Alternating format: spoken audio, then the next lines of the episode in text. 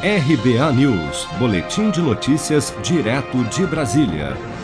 Após quase quatro horas respondendo às perguntas dos deputados da Comissão de Constituição e Justiça da Câmara sobre a reforma administrativa nesta terça-feira, o ministro da Economia Paulo Guedes foi confrontado sobre um suposto esquema montado pelo governo envolvendo o que seria um orçamento secreto de cerca de 3 bilhões de reais apontado em reportagem do jornal O Estado de São Paulo na semana passada. Guedes chegou a ser questionado sobre o assunto repetidas vezes por deputados da oposição, mas se limitou a dizer que escândalos eram uma especialidade de governos anteriores. Isso foi citado logo depois também é, pela, pela deputada Fernanda, é, do PSOL, não é, que é, é falou em negócio nas estatais, eu acho que essa especialidade não é desse governo, não. Ela foi de governos anteriores. Né? Grandes negócios, é, é, grandes escândalos. É, aparece que isso não nos atingiu ainda. Né? Vamos ver. É, mas ela deve saber do que está falando. Insatisfeitos, alguns parlamentares ainda insistiram no tema, como o deputado Ivan Valente, do PSOL de São Paulo, que questionou Guedes porque ele não teria vetado o que chamou de arranjo de corrupção. Vamos ouvir.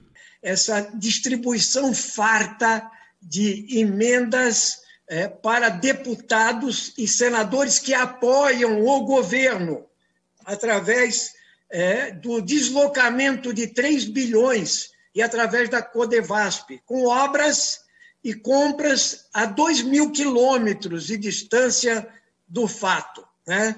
Então, isso é crime de responsabilidade, é prevaricação, desvio de finalidade, né? improbidade administrativa. Eu quero saber porque Vossa Excelência não vetou esse arranjo de corrupção que é a compra de votos que está sendo feita aí. Segundo reportagem do Estadão, para aumentar sua base de apoio no Congresso, o governo teria criado um orçamento paralelo no final do ano passado, no valor de 3 bilhões de reais em emendas para o Centrão, boa parte delas destinada à compra superfaturada de tratores e equipamentos agrícolas pela Companhia de Desenvolvimento dos Vales do São Francisco e do Parnaíba, Codevasf. O flagrante da manobra, segundo o jornal, aparece em um conjunto de 101 ofícios enviados por deputados e senadores ao Ministério do Desenvolvimento Regional e órgãos vinculados para indicar como eles preferiam usar os recursos.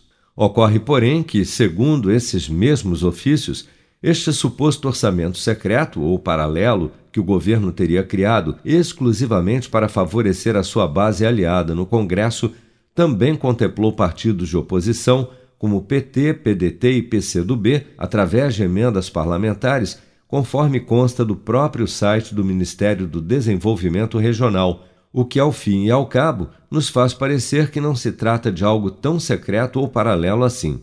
A conferir. Se você quer começar a investir de um jeito fácil e sem riscos, faça uma poupança no Sicredi. As pequenas economias do seu dia a dia vão se transformar na segurança do presente e do futuro. Separe um valor todos os meses e invista em você. Poupe com o Sicredi, pois gente que coopera cresce. Com produção de Bárbara Couto, de Brasília, Flávio Carpes.